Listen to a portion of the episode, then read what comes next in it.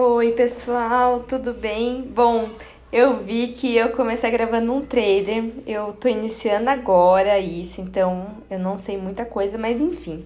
É, ao invés de começar pela minha profissão, né, o que eu faço hoje, eu gostaria de contar um pouquinho da minha trajetória até hoje, né?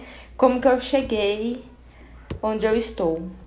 Bom, eu fiz quatro anos de cursinho antes de iniciar a psicologia. Eu prestei medicina e no meu último ano de cursinho eu fiquei doente. Eu tinha muita dor de garganta, tinha muita gastrite era uma, foi uma fase muito difícil para mim, por conta da minha ansiedade, por conta de estresse mesmo, né, de estudo, rotina, que a gente eu ficava horas estudando, é, não podia sair com os amigos, aliás, poder eu até podia, mas eu não deveria, porque eu tinha um vestibular muito difícil para prestar, né?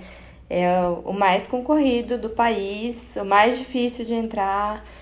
Então, eu tinha uma rotina de estudo todos os dias. É, eu ia para o cursinho de manhã, daí à tarde eu estudava, estudava o dia inteiro. De 8 horas eu parava, era a hora que eu ia jantar, ia ler as notícias do dia e eu ia dormir. Eu sempre tive o costume de dormir cedo. E foi nessa época também que eu comecei a aprender o jeito de estudar melhor, o jeito que eu me concentrava.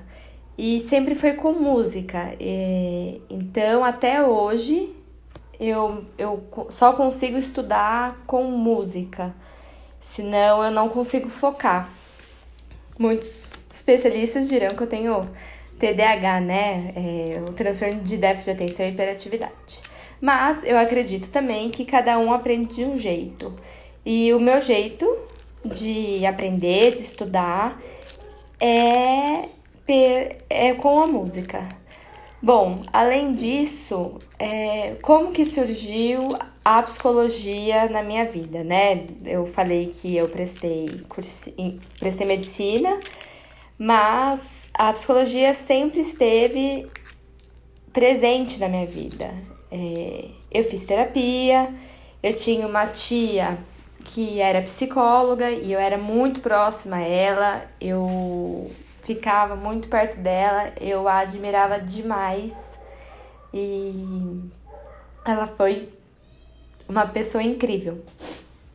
É, até me emociono falando dela. E aí, então, no meu último ano de cursinho, eu falei para os meus pais: olha, eu vou prestar psicologia também, além da medicina, porque eu não aguento fazer mais um ano de cursinho. E foi uma coisa que eu sempre quis, né? É, e eu lembro da época que tinha uma novela, O Clone, vocês lembram? que, que tinha Mel, que era uma dependente química. E quando eu vi essa novela, eu falei: nossa, eu quero ser uma psicóloga para trabalhar com dependência química. E eu não trabalhei, não trabalho com dependência química. Trabalhei na, quando eu fiz o curso de acompanhante terapêutico, eu trabalhei um pouquinho com dependência química. Às vezes eu trabalho no hospital, quando uma colega minha, e foi minha supervisora, me, me chama para fazer parte de grupos de famílias.